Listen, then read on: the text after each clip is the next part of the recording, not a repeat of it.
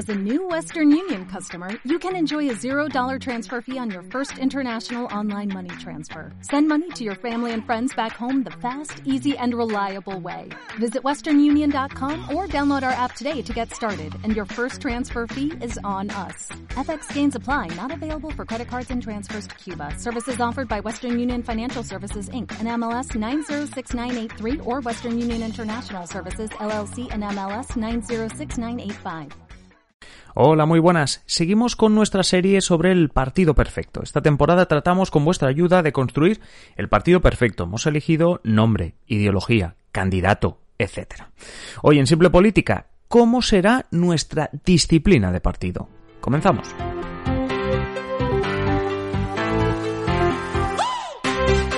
Os habla Adrián Caballero y esto es Simple Política, el podcast que trata de simplificar y traducir todos esos conceptos, estrategias y temas que están presentes cada día en los medios y que nos gustaría entender mejor.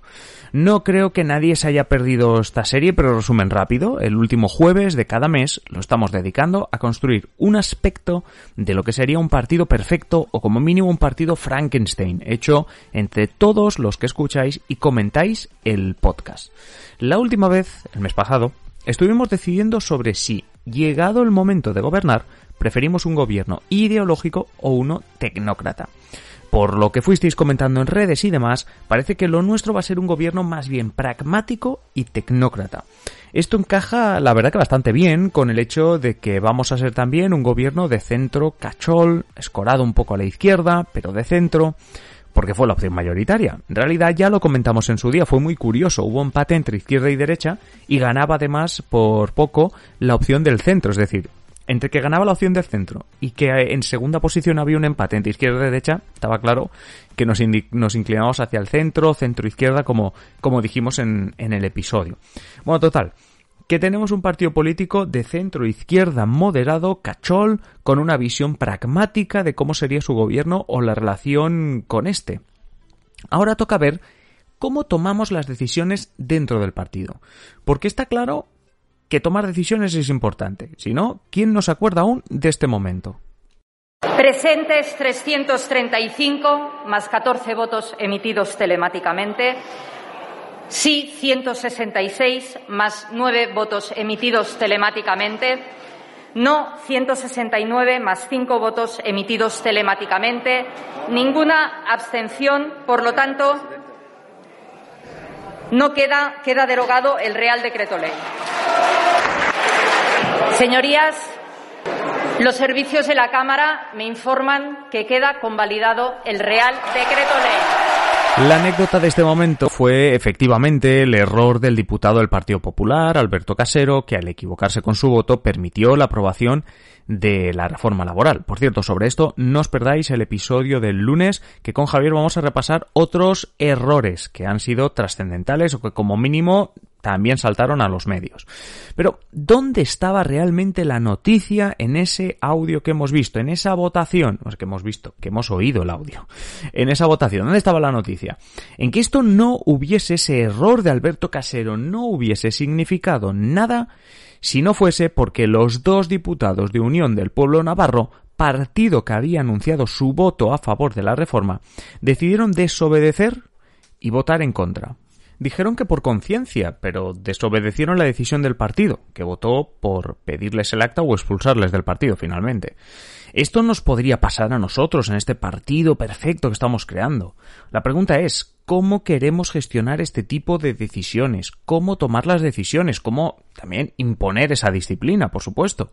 La mayoría de partidos, especialmente los que se han venido a llamar tradicionales, tienen una ejecutiva de partido, es decir, un, un gobierno, el cual toma las decisiones más importantes.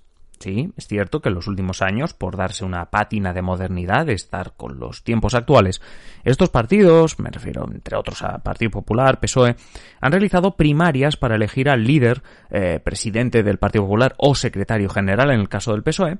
Una vez escogido, es este líder el que forma su ejecutiva y esta será la que estará para la toma de decisiones importantes, negociaciones, etcétera. Es decir, que para tomar las decisiones no se estará consultando a la militancia para todo. Precisamente si hay una votación en el Congreso, será esa ejecutiva, aunque no toda, claro, porque dentro de la ejecutiva tenemos gente que se encarga de, todo, secretario de organización, juventudes, el portavoz, la portavoz, etc. Pero que son estos órganos de gobierno de un partido los que tomarán las decisiones sobre cómo se negocia, con quién, qué postura se toma, etcétera.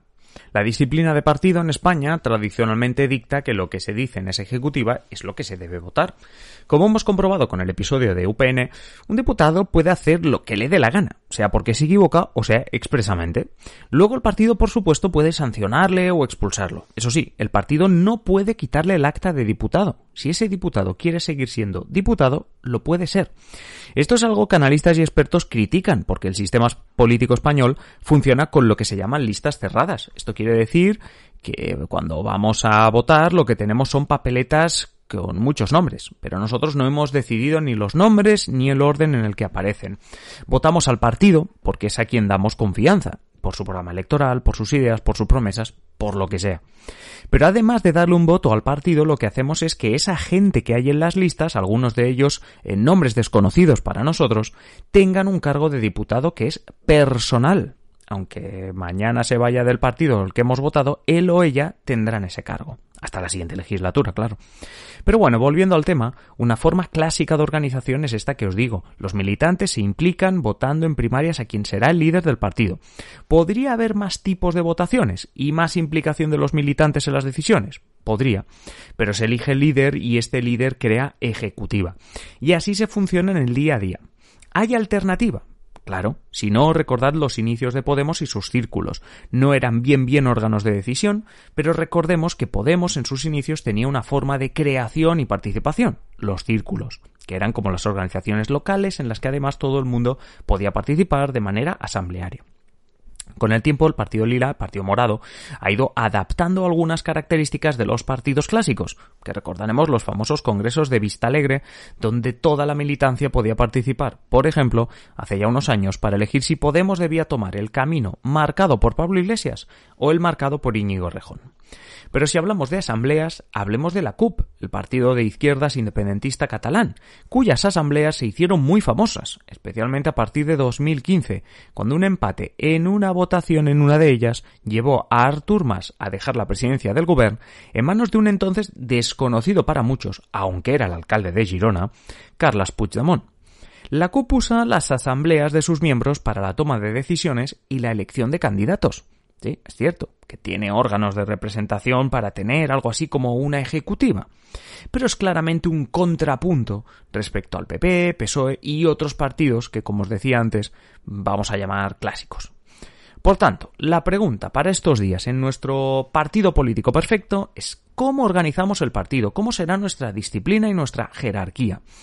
Primarias para elegir un líder y que se organice el partido en torno a una ejecutiva, que tome las decisiones, o más asambleario, con mucha más implicación de los militantes, aunque eso implique pues que negociaciones y demás serán un poco más complejas.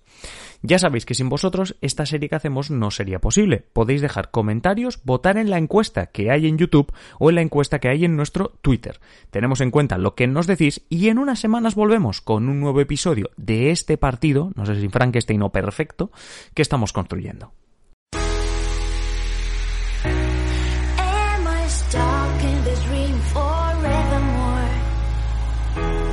Y hasta aquí el episodio de hoy. Como siempre, agradeceros que estéis al otro lado y ya sabéis, invitaros a que compartáis este episodio en las redes sociales o allá donde queráis. Si queréis más simple política, pues varias opciones. La primera, esperar a nuestro próximo episodio. Ya sabéis, de lunes a viernes un nuevo episodio. La segunda opción, pues que estéis atentos a nuestra página web simplepolitica.com o a nuestro Twitter, arroba simple barra política. Y la última, la más interesante de las opciones, es que os hagáis miembros, os hagáis mecenas de Simple Política para tener contenido en exclusiva. ¿Cómo te haces mecenas de Simple Política? Pues tienes dos opciones. Si nos estás escuchando a través de ebooks, te vas al botoncito que pone apoyar y si no, tienes el enlace en la descripción de patreon.com barra Simple Política. Es así de sencillo. Te haces mecenas y disfrutas de un montón de contenido en exclusiva, no solo el que vendrá a partir de ahora, sino todo aquel que ya hemos publicado. Y nada más, simplemente deciros que paséis un feliz día y aquí estaremos en el próximo Un saludo.